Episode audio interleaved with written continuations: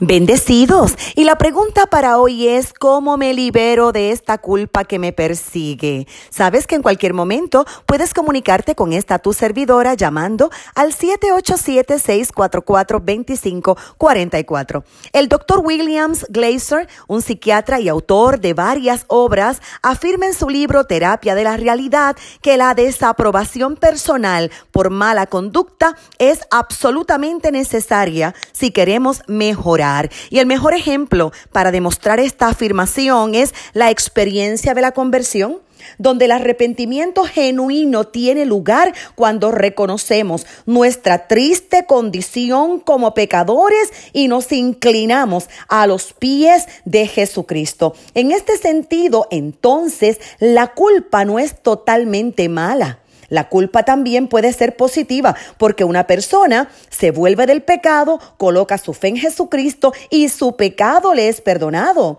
El arrepentimiento es parte de la fe que conduce a la salvación. Ahora bien, que una persona sea libre del pecado no siempre significa que sea libre del sentimiento de culpa, porque aun cuando todo pecado ha sido perdonado, todavía lo vas a recordar. Y la Biblia dice que nosotros tenemos un enemigo espiritual. También se le llama el acusador de nuestros hermanos. Lea Apocalipsis capítulo 12, versículo 10. Y es importante entonces que si usted está experimentando sentimientos de culpa, haga lo siguiente. Número uno, confiese todos los pecados conocidos que todavía no han confesado. Porque a veces el sentimiento de culpa es apropiado porque la confesión es necesaria.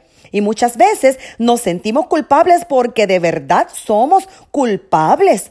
La Biblia habla de un hombre llamado David, habla de un sentimiento de culpa que tenía, pero también habla de la solución. Lea el Salmo 32, versos 3 al 5. Número 2, pídale al Señor Jesucristo que le revele cualquier pecado que hasta hoy usted no ha confesado y tenga valor, tenga la gallardía de ser totalmente honesto con el Señor. Dice el Salmo 139, verso 23, examíname, oh Dios, conoce mi corazón, pruébame y conoce mis pensamientos y ve si hay en mí camino de perversidad. Pero luego de esto, confía en la promesa de Dios, porque Él perdona los pecados y quita la culpa por el poder del nombre y la sangre, el sacrificio de Jesucristo. Lea la primera carta de Juan 1.9, Salmo 85.2, Salmo 86.5,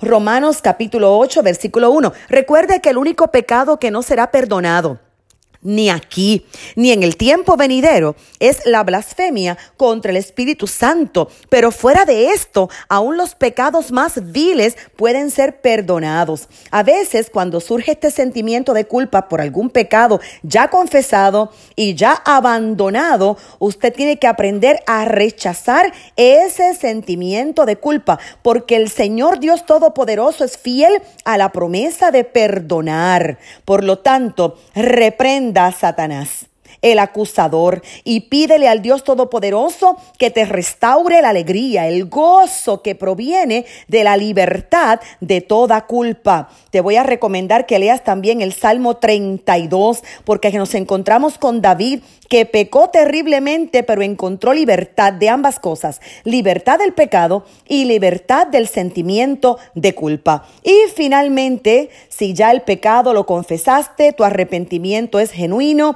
entiende que ha sido perdonado, decide dejar todo atrás. Recuerda que cuando tú, tú llegas a los pies de Jesucristo, eres nueva criatura. La Biblia dice de modo que si alguno está en Cristo, nueva criatura es. Las cosas viejas pasaron. He aquí todas son hechas nuevas. Y parte de las cosas viejas que pasaron es el recuerdo de ese pecado pasado y la culpa que te produjo. Por lo tanto, es detestable delante del Dios Todopoderoso una persona que siente alegría por el pecado que ha cometido, pero es maravilloso una persona arrepentida delante del Dios del cielo. Pero vivir atormentándote no tiene sentido y es contrario a una vida cristiana victoriosa, que es lo que Dios ha diseñado para todos nosotros los justos. Sé libre. Amén.